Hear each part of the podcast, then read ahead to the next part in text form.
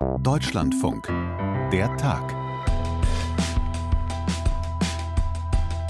Ich habe gerade mal Krieg gegoogelt und bin dann erstmal auf Live-Blogs zu Gaza gestoßen, auf Kommentare aus Israel, Interviews und Analysen zum Nahostkrieg. Und natürlich, das ist alles wichtig, relevant und dem angemessen, was da im Nahen Osten gerade passiert, ausgelöst durch den Terror der Hamas vor einem Monat.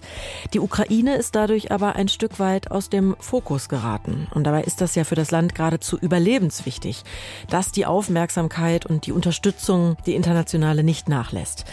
Das erklärt auch, warum es der Ukraine so wichtig ist, dass es in Sachen EU-Beitritt jetzt zumindest ein Stück weit vorangeht. Wir schauen gleich mal zusammen in die Region. Und ja, das ist schon eine verrückte Zeit gerade, in der irgendwie alles gleichzeitig passiert. Und das ist der Sound dazu.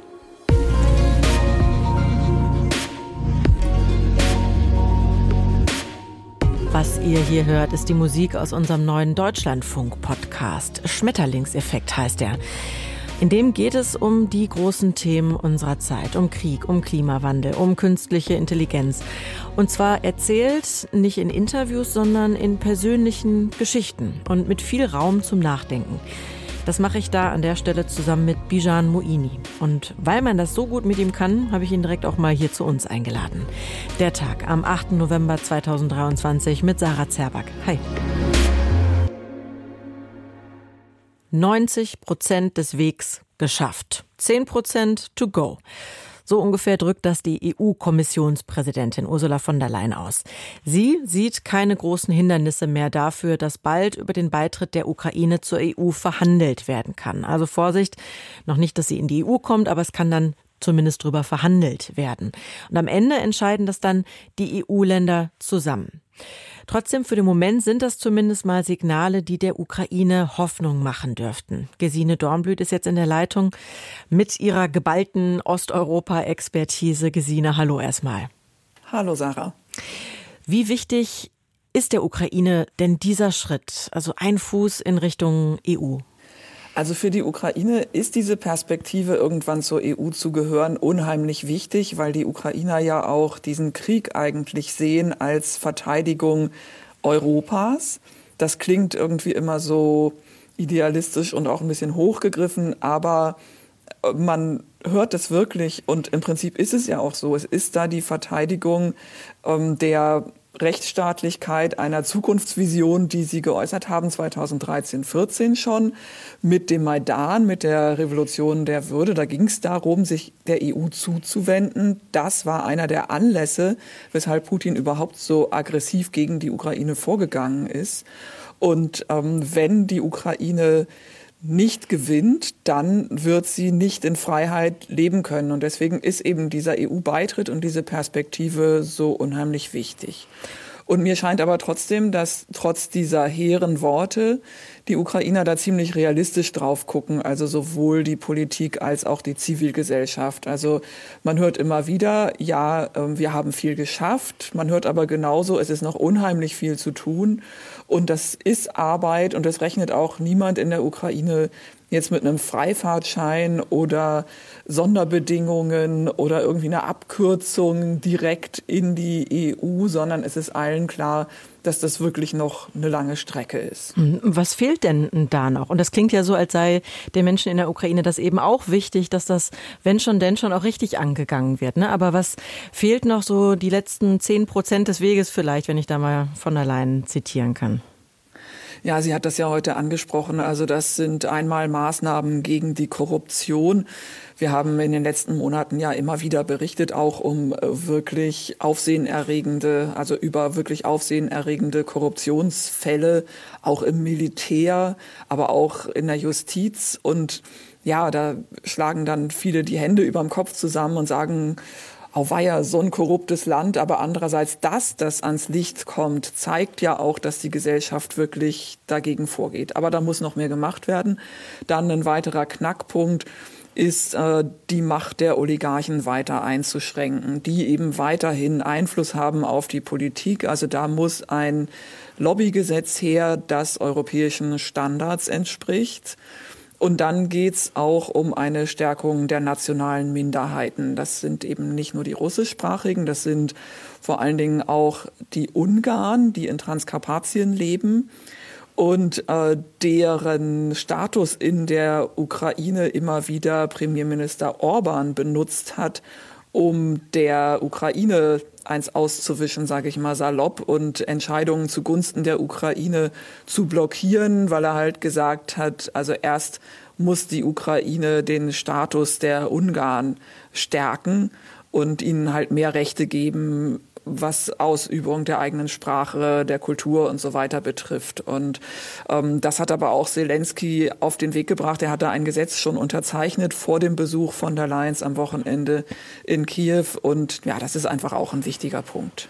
Jetzt muss ich ja sagen, klar, dadurch, dass das Thema in Brüssel wieder auf der Agenda war, dass Ursula von der Leyen in Kiew war, ist das jetzt auch so auf meinem Schirm wieder drauf. Ansonsten bin ich im Moment gefühlt sehr gut auf dem Laufenden, was in Israel, in Gaza passiert.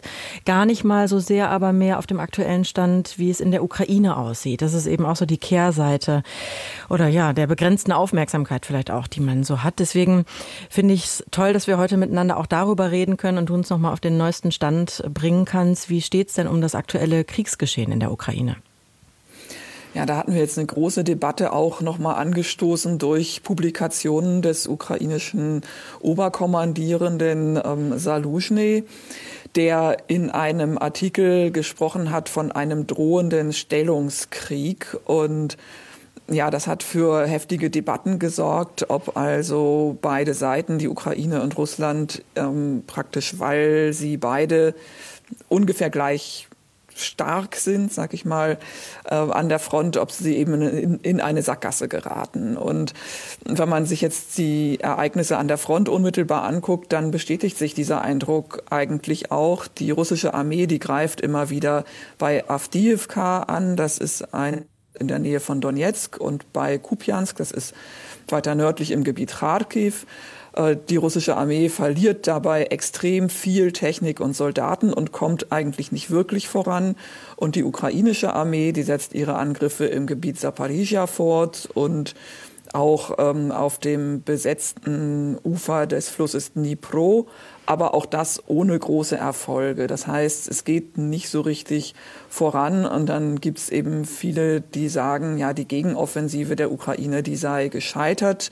Die Ukraine ist ja tatsächlich in Kilometern gemessen jetzt nicht weit vorangekommen seit dem Sommer. Aber ich finde, das ist ein bisschen ungerecht äh, und unzutreffend, denn zur Gegenoffensive gehört auch, dass die Ukraine eben die, den Nachschub und die Reserven der Russen im russisch besetzten Hinterland zerstört. Und das tut sie ziemlich zielstrebig und konsequent. Jetzt gerade vor wenigen Tagen ist ihr ein Schlag gelungen gegen eine Werft auf der Krim. Da wurde ein russischer Raketenträger zerstört. Und der britische Militärgeheimdienst, der geht sogar so weit, dass er sagt, die Russen, die würden ihre Schwarzmeerflotte weiter weg begegen, bewegen aus dem eben aus dem Gebiet, den die Ukraine erreichen kann mit weitreichenden Waffen. Ähm, und das wiederum ist gut für die Ukraine, einfach weil ja von diesen Schiffen auch viele ähm, Raketen abgefeuert werden auf die Ukraine. Und wenn die länger fliegen müssen, hat die Ukraine mehr Zeit, ähm, sich vorzubereiten. Mhm. Also vielleicht einfach wichtige Erfolge der Ukraine, die man gar nicht immer so jetzt mitbekommt, vielleicht, ne? wenn man nicht so ganz tief äh, drinsteckt, wie, wie du natürlich jetzt in dem Fall. Was ich noch gelesen habe, ist, ähm, dass die Angriffe der russischen Soldaten, der russischen Armee auf die Energieinfrastruktur wieder zunehmen. Ich habe da sofort die Bilder auch aus dem letzten Jahr im Kopf und gleichzeitig merkt man auch hier, ne, kommt der Winter näher, man dreht langsam die Heizung Heizung auf. Da frage ich mich natürlich schon, inwieweit da die Menschen in der Ukraine für den nächsten Winter gewappnet sind. Das ist wirklich ein ganz großes Thema in der Ukraine und die Sorge ist wirklich sehr groß. Wenn wir mal kurz zurückschauen auf den vergangenen Winter, da sind zwischen Oktober und März rund 900 Langstreckenraketen allein auf die Energie- und zivile Infrastruktur abgefeuert worden. Das sind Zahlen der Online-Zeitung Ukrainska Pravda, also 900 Langstreckenraketen. Und in der Folge war die Stromerzeugungskapazität der Ukraine auf etwa die Hälfte des Niveaus vor der russischen Großinvasion gesunken. Das sind Schätzungen der Vereinten Nationen vom Sommer. Und jetzt gab es schon wieder erste Angriffe auf die Energieinfrastruktur. Es wurden jetzt in den letzten Tagen mehrere Wärmekraftwerke getroffen in Frontennähe. Letzte Woche kritische Infrastruktur ganz im Westen der Ukraine im Gebiet Lviv. Und leider ist es so, dass Russland mittlerweile Raketen und Drohnen auch selbst ja nicht mehr in ganz kleiner Zahl produziert, auch weil Russland weiter die Komponenten dazu bekommt. Deswegen weiter in der Ukraine ist die Sorge wirklich groß und es gibt auch ein spezielles Winterhilfsprogramm der Vereinten Nationen. Die haben letzte Woche noch mal wirklich erschütternde Zahlen veröffentlicht. 18 Millionen Ukrainer, das sind rund 40 Prozent der Bevölkerung, sind in irgendeiner Form in der Ukraine von humanitärer Hilfe abhängig. Und im Winter wird das, wenn es dann eben kalt wird und möglicherweise die Infrastruktur kaputt gemacht wird, noch schwieriger werden. Mhm. Also von Hilfe abhängig und auch davon abhängig, dass auch die internationale Weltgemeinschaft, dass äh, wir alle eben hingucken. Und gleichzeitig sind wir natürlich gerade mit unserer Aufmerksamkeit auch sehr bei dem Terror der Hamas. Das ist ziemlich genau ein Monat her, der Krieg in Nahost. Da ist auch kein Ende in Sicht. Wie nimmt man das denn in der Ukraine wahr? Also macht sich da auch die Sorge breit, dass die Unterstützung fürs eigene Land da tatsächlich schwindet? Ich muss sagen, die Furcht, dass die Aufmerksamkeit und die Unterstützung und Hilfe nachlässt, die ist eigentlich dauerpräsent seit langem. Das ist eine ganz große Sorge der Ukrainer. Und der Nahostkrieg, der hat da jetzt quasi noch mal einen draufgesetzt. Aber man muss auch sagen, dass Präsident Zelensky einer der ersten war, der sofort den Terror der Hamas verurteilt hat, der Solidarität mit Israel geäußert hat. Also anders als zum Beispiel Putin. Es sind auch ukrainische Staatsbürger unter den Geiseln im Gazastreifen. Ähm, also sowas wie, das Wort ist hässlich, aber sowas wie Opferkonkurrenz habe ich eigentlich aus der Ukraine noch nicht gehört von offizieller Seite. Ähm, und ich meinte eben, dass eben diese Sorge um nachlassende Hilfe schon lange da ist. Da denken die Ukrainer zum Beispiel an die anstehenden Wahlen in den USA. Ähm, auch es gab neulich einen Kurswechsel nach Wahlen in der Slowakei mit der Ankündigung, keine Waffen mehr zu schicken, obwohl die Slowakei eigentlich einer der größten Unterstützer der Ukraine bisher war. Also das ist präsent in der Ukraine. Deswegen hat die Führung der Ukraine auch frühzeitig begonnen, eigene Waffen- und Munitionsproduktionen vorzubereiten. Das beginnt jetzt allmählich. Und was die Menschen im Alltag betrifft, na, die haben tatsächlich sehr viele Sorgen. Und da ist alles, was positiv ist, willkommen. Natürlich jetzt auch angesichts des anstehenden Winters. Wir haben drüber gesprochen. Und um auch mal was Positives zu sagen, oh, ist ja, natürlich bitte. sowas hochwillkommen mhm. wie gestern der Sieg im Fußball. Da hat nämlich Ach. Schachtar Donetsk in der Champions League gegen FC Barcelona gewonnen als absoluter Außenseiter. Und sowas ist natürlich wirklich äh, Labsal für die Ukrainer. Mhm. Auch wenn es so eine kleine Momentaufnahme ist, ich kann es mir vorstellen. Ah, du hast gerade den russischen, ähm, du hast gerade den russischen Präsidenten Putin angesprochen, auch so ein bisschen als Kontrast in der Reaktion darauf oder den Umgang mit dem Nahostkrieg. Äh, ihm wird ja sogar ganz im Gegenteil unterstellt, dass er versucht, diesen Krieg aktiv für sich äh, zu nutzen. Würdest du diese These unterschreiben? Wie würdest du das einordnen? Es gibt ja auch Leute, die sagen, Russland und Putin würden sogar dahinter stecken. Ich gehe da nicht so weit, aber man kann erst mal festhalten, dass natürlich Russland, dass Putin davon profitiert, wenn die Aufmerksamkeit, die Weltaufmerksamkeit woanders hingeht und weggeht äh, von der Ukraine und auch wenn die Unterstützung für die Ukraine sinkt. Das ist ganz klar. Aber was Putin aktiv betreibt in Statements und in seinem politischen Handeln und in Symbolik, das ist, dass er sich rhetorisch auf die Seite der Palästinenser stellt, ganz klar. Sogar auch auf die Seite der Hamas, die hat er ja auch empfangen in Moskau. Und ganz frühzeitig hieß es eben nach dem Terrorangriff der Hamas, hieß es aus Moskau, dass alles da, die Eskalation, die sei eine Folge der imperialen Politik der USA. Und das wiederum ist so ein Appell eben an ja diese Erzählung, dass eben die USA als Weltpolizist alle anderen unterdrücken und abhängig machen würden und damit sammelt Putin oder versucht es zumindest äh, Sympathien zu sammeln in der arabischen Welt, in muslimischen Ländern und eben auch bei solchen Ländern, die sich bisher neutral verhalten in Bezug auf Russlands Krieg gegen die Ukraine. Auf der Suche also nach den letzten verbliebenen Verbünden, Verbündeten vielleicht. Gesine, Gesine Dornblüt, ich danke dir sehr, dass du das für uns eingeordnet hast. Ja, bitte gern.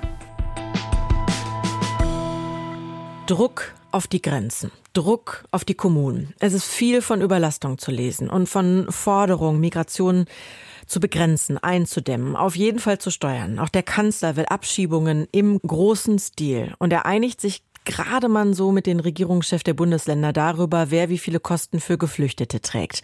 Und hat weiterhin die Spitzen der Unionsfraktion im Bundestag im Nacken, denen das alles noch nicht weit genug geht. Die Flüchtlingspolitik ist wieder oben auf der Agenda angekommen bei uns in Deutschland. Und dazu hat sich Bijan Moini gerade im Deutschlandfunk Kultur ein paar Gedanken gemacht in einem Kommentar. Und daraufhin habe ich ihn jetzt auch in unseren Podcast hier eingeladen. Er ist Politologe, Schriftsteller und Jurist bei der NGO Gesellschaft für Freiheitsrechte. Und ich freue mich, dass er jetzt da ist. Hallo Bijan. Hallo Sarah. Hi. Ja, da ist ja wieder einiges passiert in dieser Woche und die Debatte über Migration, Asylpolitik, die ist quasi wieder hochgekocht. Ich empfinde das ja persönlich als so eine Art von neuer Härte, die da Einzug in die Politik gehalten hat. Ähm, siehst du das auch so? Ja, total. So kann man das, glaube ich, gut beschreiben. Äh, das war aber so a long time coming. Also daran hat ja insbesondere die AfD sehr, sehr lange gearbeitet und der Diskurs ist dann über die Union äh, die ja sich auch immer extremistischer äußert, wenn es um Geflüchtete geht, äh, jetzt bis in die Ampel hineingefunden, äh, die jetzt auch einen Ton anschlägt, der sehr, sehr kritisch ist gegenüber Menschen, die hier Schutz suchen. Und das klingt alles für mich sehr, sehr hart, ja. Ja, apropos, das, das schreit nach Nachhaken. Wer in der Union, also CDU, CSU, argumentiert für dich extremistisch? Naja, also wenn zum Beispiel Jens Spahn in den Raum stellt, dass man auch Gewalt anwenden müsse, um deutsche Grenzen zu schützen, dann klingt das für mich sehr nach dem, was Beatrix von Storch von der AfD einige Jahre zuvor gesagt hat und was noch nach großem Aufschrei klang. Und äh, auch Maus gerutscht, ne? Genau, ja. ja. Und auch in der im FDP, jetzt gibt es schon Töne, die sagen, dass bestimmte Grundrechte für EU-Ausländer, also nicht EU-BürgerInnen, äh, nicht mehr gelten sollen, wie zum Beispiel die Versammlungsfreiheit. Das wird jetzt ernsthaft vertreten und gefordert, ähm, äh, es müssten doch auch Geflüchtete hier Ostern und Weihnachten feiern. Also das ist für mich einfach so ein ja, sehr ethnisch geprägtes Verständnis von Liberalismus, was ähm, weit weg ist von, von den Grundgedanken des Grundgesetzes. Und das erklärst du dir schon so, dass die AfD da pusht und alle anderen ähm, ja quasi den Ton mit übernehmen?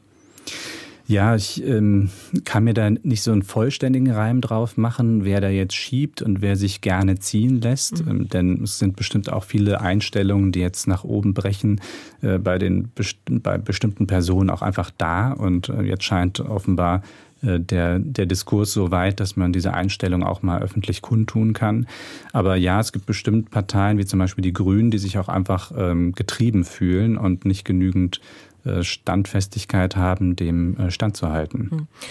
Jetzt ist es ja aber auch so, dass die Erfolge zum Beispiel der AfD bei den Landtagswahlen in diesem Jahr und eben auch die Misserfolge der Ampelparteien ähm, laut Meinungsforschern da schon auch auf die Unzufriedenheit in der Migrationspolitik zurückgehen. Das klingt ja so, als sei es einfach auch an der Zeit, dass die Politik, die Bundesregierung und meinetwegen auch die größte Oppositionspartei, die, die CDU, CSU, dass die da einen anderen Kurs einschlagen. Siehst du das nicht auch, die Notwendigkeit sozusagen, äh, das abzufedern?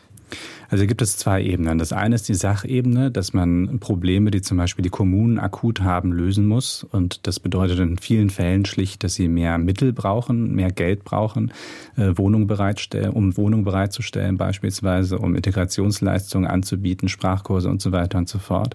Das ist die Sachebene. Da würde ich auch überhaupt nicht gegen argumentieren, dass es etwas zu tun gibt und die Kommunen entlastet werden müssen. Und das zweite ist aber die Frage, ob die Empfindung der Menschen, dass Migration wirklich äh, eines der zentralen Themen ist, wirklich seinen Grund darin hat, dass es äh, ein Sach, äh, dass es oder dass, dass das wirklich sachlich begründet ist, oder ob es einfach zu einem Thema aufgebauscht wurde, von dem jetzt alle meinen, es sei das wichtigste Thema, obwohl wir unzählige andere Themen haben, die objektiv meiner Meinung nach viel drängender sind. Von der Klimakatastrophe ähm, über die Inflation, über unsere darbende Wirtschaft ähm, äh, bis hin zum, zum Bildungssystem. Äh, und das ist also ein Henne- oder Ei-Problem, das man meines Erachtens gut auflösen kann die AfD profitiert enorm von, von diesem Diskurs und ähm, das stärkt sie. Und äh, es wäre äh, sehr an der Zeit, dass die Ampel über die Themen spricht, die ihr wichtig sind und das nach vorne stellt und gute Politik macht, statt ständig über Migration zu sprechen. Mhm.